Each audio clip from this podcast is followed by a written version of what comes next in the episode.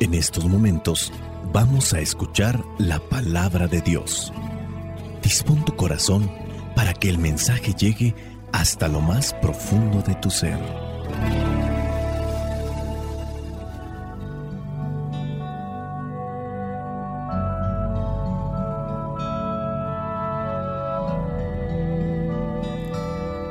El Evangelio que la iglesia nos presenta para el día de hoy, domingo de Pentecostés y con este domingo termina lo que es el tiempo de Pascua.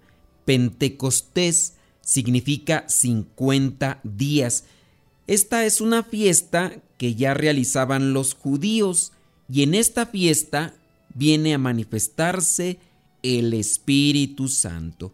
Bueno, pues en este domingo sí corresponde el Evangelio de Juan capítulo 20 versículos del 19 al 23. Dice así, al llegar la noche de aquel mismo día, el primero de la semana, los discípulos se habían reunido con las puertas cerradas por miedo a las autoridades judías. Jesús entró y poniéndose en medio de los discípulos, los saludó diciendo, paz a ustedes.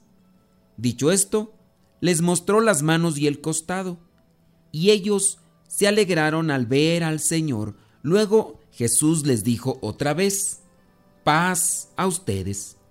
Como el Padre me envió a mí, así yo los envío a ustedes. Y sopló sobre ellos y les dijo, reciban el Espíritu Santo. A quienes ustedes perdonen los pecados, les quedarán perdonados, y a quienes no se los perdonen, les quedarán sin perdonar. Palabra de Dios, te alabamos Señor. En este pasaje del Evangelio encontramos ese momento en el que se aparece por primera vez Jesús a todos los apóstoles que están reunidos, dice aquí, con miedo en aquel lugar. ¿A quién le tienen miedo? Pues le tienen miedo a las autoridades judías porque piensan que los pueden también agarrar y llevárselos y hacerles un juicio y sin duda por lo que han sabido y por lo que han visto en el caso de Juan, los pueden también crucificar. Han pasado tres días, ya ha pasado lo de María Magdalena, ya ha pasado también lo de los caminantes de Maús y ahora están estos aquí ven a Jesús y les dice, reciban el Espíritu Santo, sopla sobre ellos. En Pentecostés, o los 50 días después de la resurrección, el Espíritu Santo viene sobre los apóstoles y sobre los discípulos. En ellos de inmediato se manifiesta lo que es el Espíritu Santo, que es impulso, que es fuerza, que es fortaleza, que es valentía, y se manifiesta como fuego. Están igual manera ellos encerrados, porque después de que Jesús ha subido a la derecha del Padre, les da a conocer que todos se tienen que reunir en Jerusalén, y durante nueve días están ahí, sin duda orando, rezando, pidiéndole a Dios su presencia, su fortaleza, su gracia. No podemos concebir a los discípulos de Cristo encerrados en este lugar, mirando las series que están en los canales de televisión o jugando con la tableta o jugando con la computadora. Sin duda compartiendo las mismas cosas que les enseñó Jesús cuando caminaba con ellos, compartiendo lo que sintieron en aquel día que lo miraron cuando se apareció. Estos 40 días que estuvo con ellos después de la resurrección también sin duda les dejó varias enseñanzas y durante esos nueve días que están encerrados hasta el momento de Pentecostés compartirán con alegría todos aquellos recuerdos, aquellas anécdotas y enseñanzas. Para eso es también importante mirar la primera lectura que se nos presenta en este domingo de Pentecostés en el ciclo A. Vamos a mirar Hechos de los Apóstoles capítulo 2 versículos del 1 al 11.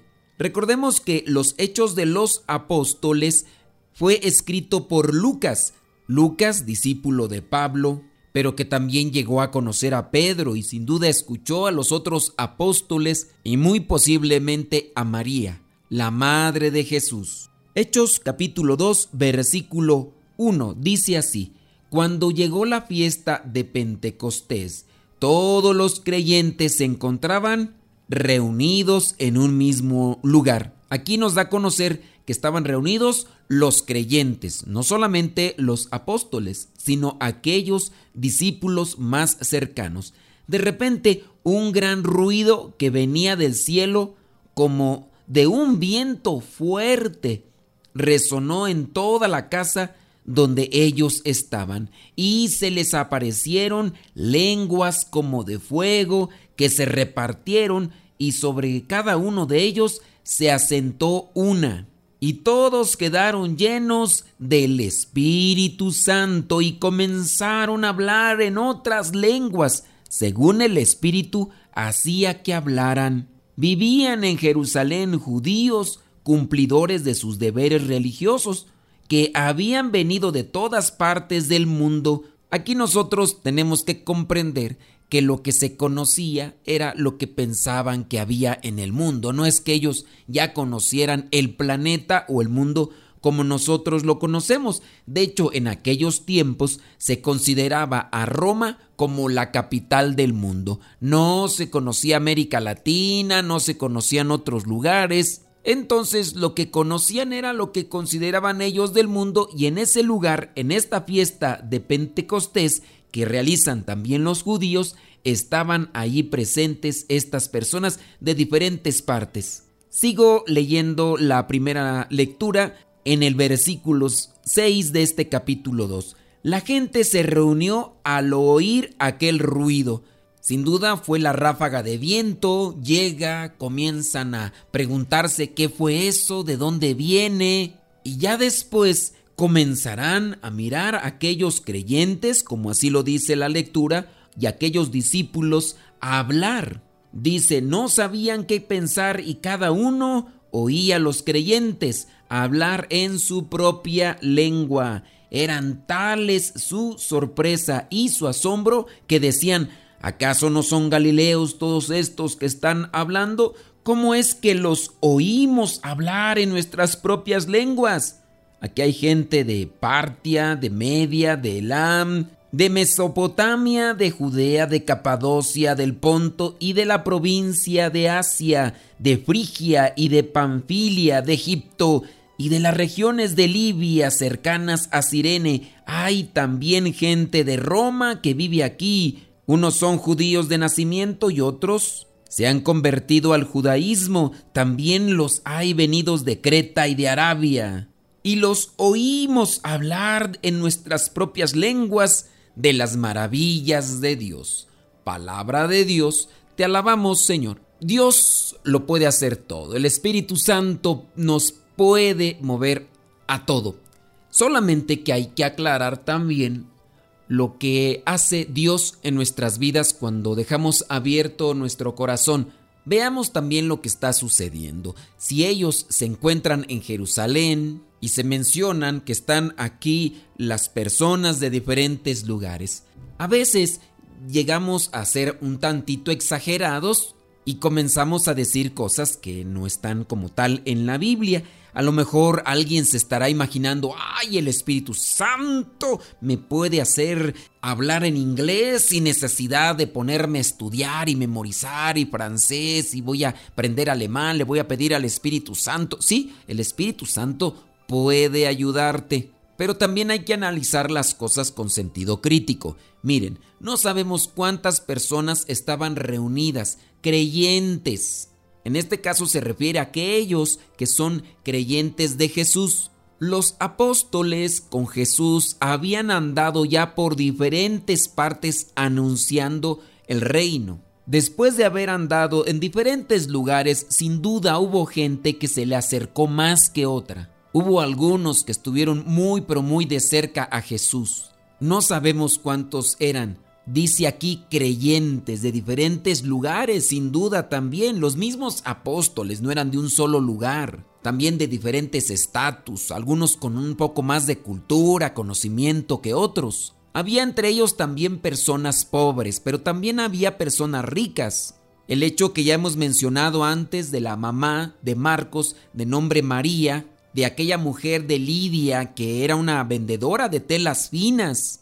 Y dentro de todo este grupo de creyentes, sin duda también se conectaban con todos aquellos que estaban asombrados al escuchar el mensaje. Sí, el Espíritu Santo puede ayudarnos sin necesidad de haber ido a una escuela a hablar en otra lengua. Pero aquí, más sorprendente que hablar en otra lengua, lo sorprendente es cómo el Espíritu Santo es capaz de mover nuestros miedos, de mover nuestra timidez, de mover nuestros complejos y temores. Eso está deteniendo y colapsando el crecimiento personal y espiritual de muchos de nosotros. Pero cuando dejamos entrar al Espíritu Santo a nuestra vida, cuando el Espíritu Santo comienza a trabajar y el amor y la fuerza y el fuego del Espíritu Santo vence, lo que nos detenía a anunciar su reino y su palabra quedan desvanecidos. No es que dude del poder y la fuerza del Espíritu Santo, pero también invito, para no exagerar, yo no voy a ir a la escuela y le voy a pedir al Espíritu Santo que me enseñe a hablar alemán porque quiero ir a Alemania a evangelizar o francés porque quiero ir a Canadá porque me encanta el frío y quiero ir a Canadá a anunciar el reino de Dios, pero no voy a ir a la escuela, yo solamente le voy a pedir al Espíritu Santo. El Espíritu Santo también vence nuestra flojera y después incluso del cansancio, cuando llegue ese fuego, nos moviliza, porque eso hace el fuego, purifica, moviliza, sacude. Y es lo que necesitamos muchos de nosotros para anunciar el mensaje de Dios. Estos creyentes, estos discípulos estaban ahí encerrados con miedo, pero apenas llegó el Espíritu Santo con lenguas como de fuego y se posó sobre cada uno de ellos, abrieron las puertas y sin temor, sin miedo, con mucha valentía comenzaron a anunciar y los que estaban ahí presentes se quedaron asombrados. Que tengamos también esa disposición para que el Espíritu Santo trabaje en nosotros y los demás no se queden asombrados de nuestra persona, sino que se queden asombrados de lo que Dios puede hacer en nuestras vidas para que también ellos abran su corazón. De manera así pronta y rápida, podemos mencionar solamente los siete dones y por qué son siete dones del Espíritu Santo. Quiero invitarlos para que pasen allí a nuestra página de Twitter y de Facebook porque ahí dejamos para estas fechas la explicación de los siete dones, que no lo voy a hacer de manera literal, ahí va a quedar la dirección del artículo para que en dos o tres minutos ustedes puedan leerlo y reflexionarlo.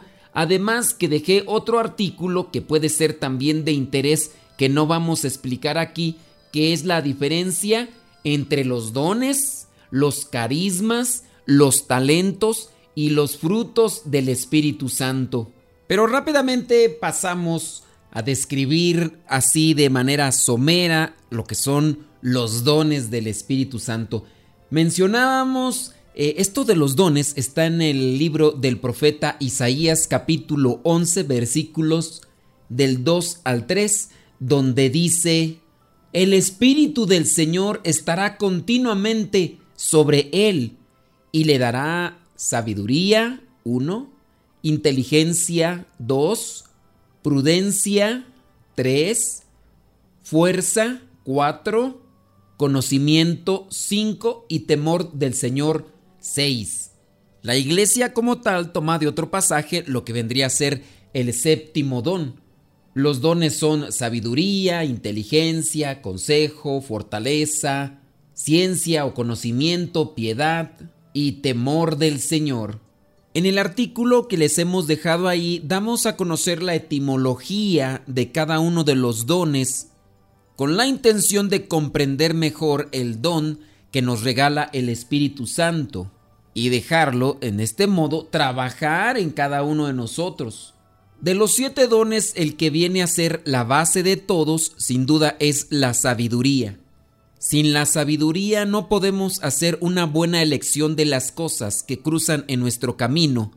Necesitamos la sabiduría para hablar, para poder actuar con rectitud. La Biblia describe que Salomón era el hombre más sabio y sí puso un tiempo en práctica la sabiduría, pero después le ganó la lujuria, tuvo muchas esposas, muchas concubinas, y prácticamente lo controlaron llevando sus palabras y sus actos lejos de los caminos del Señor.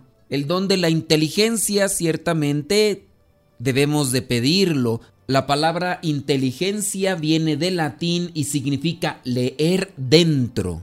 El otro don que necesitamos es el de consejo. Esta palabra significa deliberación, consulta, debate, y necesitamos también inteligencia y sabiduría para escoger a una persona que nos comparta un consejo. Después del consejo viene el don de fortaleza. Cuando las debilidades se han hecho fuertes y nos llevan al pecado, necesitamos sabiduría, necesitamos inteligencia y necesitamos también un consejo para que nos puedan orientar sobre lo que tenemos que hacer y así alcanzar esa fortaleza. Así como cuando una persona va al gimnasio siempre busca un instructor para no lastimarse en el cuerpo y para hacer lo correspondiente conforme a la necesidad que tiene. En las cuestiones espirituales también trabaja de la misma manera. Hay que saber a quién pedimos ese consejo para alcanzar la fortaleza espiritual. El don número 5 viene a ser el de la ciencia. Este don nos da a conocer el verdadero valor de las criaturas en su relación con el Creador. El don de ciencia también puede ser traducido como conocimiento, conocer a Dios más, conocer cada papel de las criaturas, de la naturaleza, de nosotros mismos en este mundo. El don número 6 es el de piedad. Nosotros sabemos que hay personas piadosas y la piedad va muy unida a la devoción, al abandono de las cosas de Dios. Y a veces da tristeza que cuando nosotros ya estamos muy avanzados en el conocimiento de las cosas de Dios, algunos a veces somos menos piadosos que antes.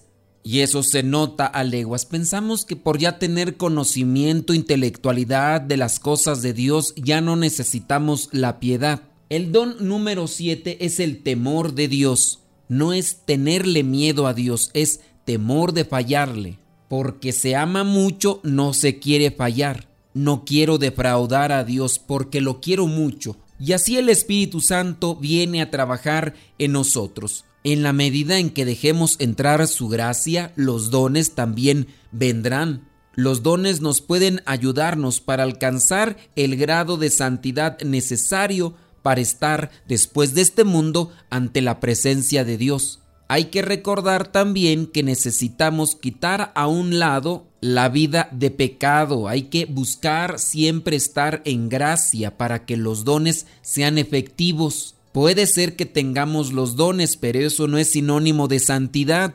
Basta que nos remitamos a Salomón, Salomón, el hombre más sabio del mundo. Pero al final se dejó llevar más por lo que le decían sus mujeres que por lo que le decía Dios. Y la misma Biblia dice que terminó en perdición distanciándose de la voluntad de Dios. Por ahora aquí le dejamos, si ustedes gustan reflexionar estos artículos, se los dejamos ahí en nuestras redes sociales, en Twitter y en Facebook nos buscan como Modesto Lule y ahí podrán siempre estar recibiendo mensajes que les pudieran ser de provecho. La bendición de Dios Todopoderoso, Padre, Hijo y Espíritu Santo, descienda sobre cada uno de ustedes y les acompañe siempre. Vayamos a vivir la palabra.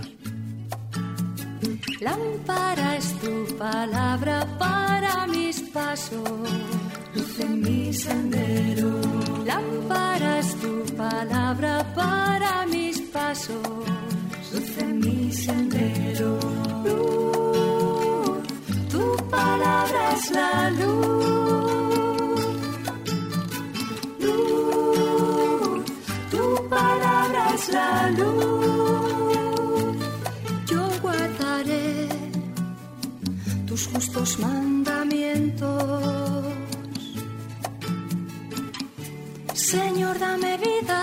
según tu promesa. Lámpara es tu palabra para mis pasos, luz en mi sendero.